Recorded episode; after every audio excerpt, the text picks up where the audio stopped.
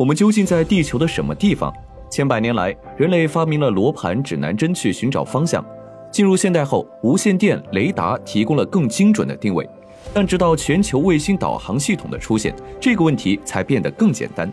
二零二零年六月二十三号，在这划时代的一天，北斗三号全球卫星导航系统的最后一颗组网卫星成功发射，北斗开始以全新的姿态在世界的舞台上闪耀。现在就在我们的头顶上空，四十五颗分布在中原地球轨道、地球同步轨道、地球静止轨道的北斗卫星全天候运作，为全世界提供服务。目前全球的卫星导航系统一共有四个：美国的 GPS、俄罗斯的格洛纳斯、欧盟的伽利略以及我国的北斗。在北斗还在建设与发展时，美国的 GPS 声量最大，无论是手机定位还是其他的位置信息，我们用的一直都是美国的服务。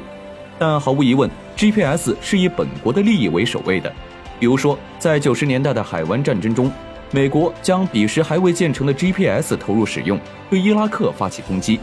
这场战争被外界称为“外科手术刀式打击”，经历美军四十多天空袭以及一百个小时的地面战，拥有百万大军的伊拉克仓皇落败，而美军只牺牲了二百八十四名士兵。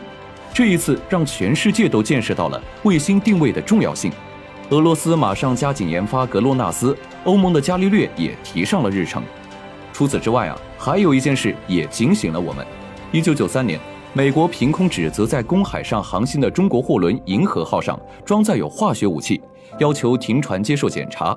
我国自然没有理睬这种无理的要求，但美国切断了“银河号”上的 GPS 信号，让货轮失去了方向，在海上漂了三十多天后，我国只能被迫停船接受检查。当然，船上根本没有美国所说的可以制造化学武器的硫二甘醇和亚硫酰氯。从这次冲突中，我们也清醒地意识到，一套自己的卫星导航系统不光关乎国防，更关系到一个国家的尊严。其实，早在1983年，我国的陈方宇院士就提出利用两颗同步定点卫星进行定位导航的设想，这也是我们现在所说的双星系统，由两颗在精度上相差一定距离的同步距离卫星，一个运行控制主地面站以及若干个地面用户站组成。这个系统在1989年演示成功。这为北斗一号的启动累积了重要的技术基础。一九九四年，北斗导航正式立项，北斗一号系统工程正式启动。到二零零三年，北斗一号建成，能为中国地区用户提供服务。二零一二年底，北斗二号系统的十四颗卫星组网成功，能为亚太地区的用户提供定位、测速、授时和短信通信服务。二零零九年，北斗三号系统正式启动。到二零二零年六月二十三号。北斗三号系统正式建成，服务范围扩大到了全球，能为民用用户提供约十米的精度定位。从立项到建成，我国的科研人员用了二十六年的时间，一共发射了五十九颗卫星，完成了北斗的国之使命。现在，北斗已经覆盖了全球两百多个国家和地区，用户突破一亿，和一百三十七个国家签署了合作协议，正式超越了美国的 GPS。那么，北斗系统到底是实现了怎样的科技突破，才得到了全球用户的青睐？北斗系统首创了三种不同轨道构成的混合星座，这是北斗导航系统的独创，也是显著的优势。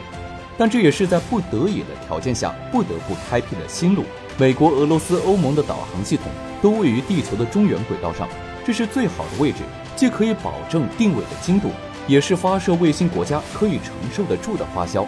可以说。一些国家已经占据了最好最多的空间资源，留给我国发射北斗卫星的位置不多，但我们还是创造了三种不同轨道的混合星座，不仅覆盖全球，还可以为更精准的亚太地区提供高性能的定位服务，